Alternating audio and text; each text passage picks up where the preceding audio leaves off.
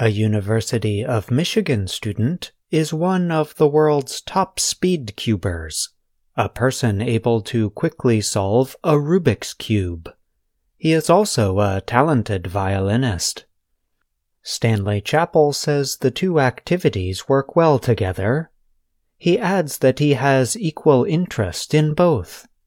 But the 21 year old says the violin has helped him succeed in speed cubing. Chapel is studying violin performance at the university's School of Music, Theater, and Dance. He said that ideas he learned from music study, such as repetition and breaking things down into their smallest elements, helped him get better at cubing. Chapel grew up in Ann Arbor, not far from where the University of Michigan is located. He solved his first 3x3 Rubik's Cube as a 14 year old. Five weeks later, Chapel entered his first competition, solving the cube in an average of 22 seconds.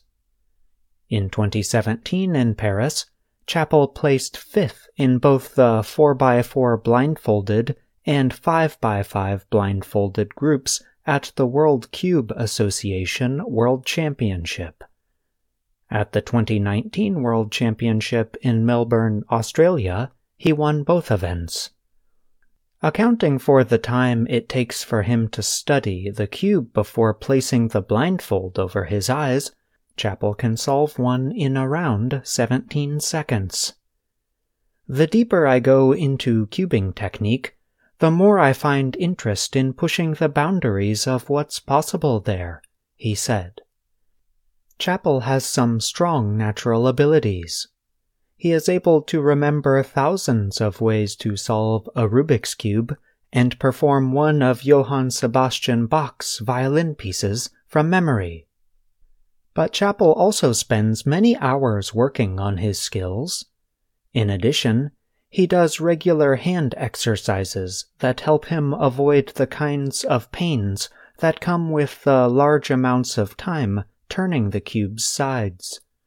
Chapel says years of playing the violin also has helped him have very, very fine motor control already built up. Later this year, Chapel plans to defend his world titles in South Korea. Once he is done with school, though, Chapel is not sure how speed cubing fits into his future plans. I guess it's cool to know that nobody is able to do this, he said.